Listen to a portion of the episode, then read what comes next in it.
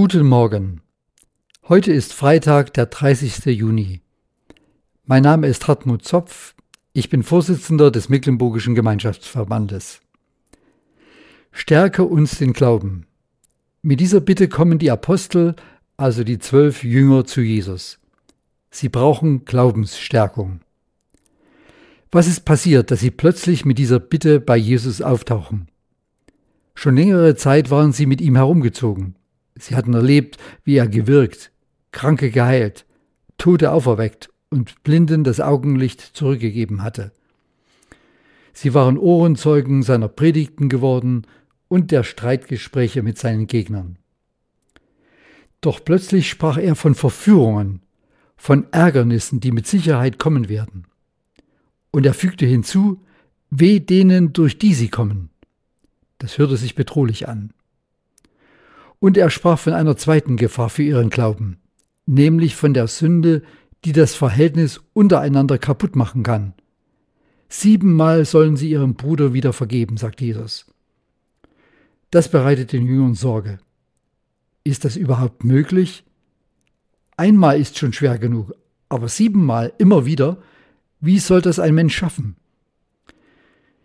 Diese Unsicherheit treibt sie zu Jesus hin. So bitten sie ihn, Herr, stärke uns den Glauben. Was schwach ist, muss gestärkt werden. Das merken wir jetzt bei unseren Tomatenpflanzen im Gewächshaus.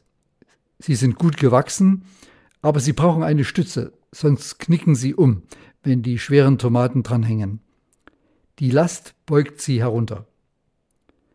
Unser Glaube an Jesus Christus ist angefochten. Und was angefochten ist, steht in der Gefahr, schwach zu werden, zu brechen, zu verkümmern. Es braucht Hilfe, Aufbau, Stützen.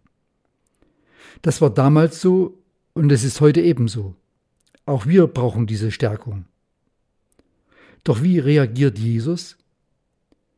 Zuerst erklärt er ihnen, dass es beim Glauben nicht auf die Menge ankommt. Es ist wichtig, dass überhaupt Glaube da ist, so groß wie ein Senfkorn.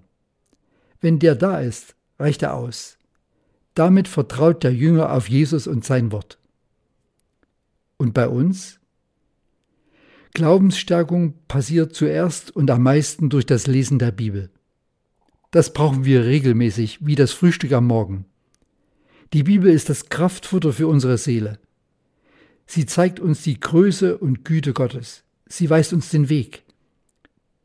Dazu kommt als zweites die Gemeinde. In der Gemeinde begegne ich den Menschen, mit denen ich gemeinsam Jesus nachfolgen kann.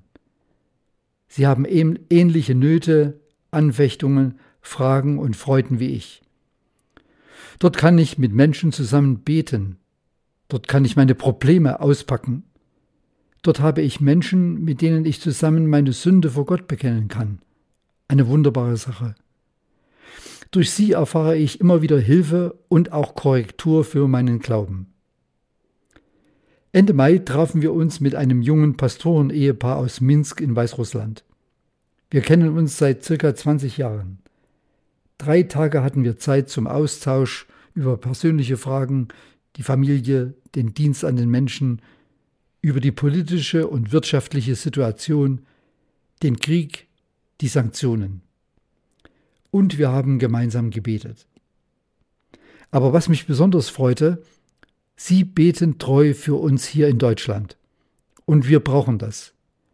Auch unser Glaube ist gefährdet. Aber auch wir dürfen Jesus bitten, stärke uns den Glauben. Amen.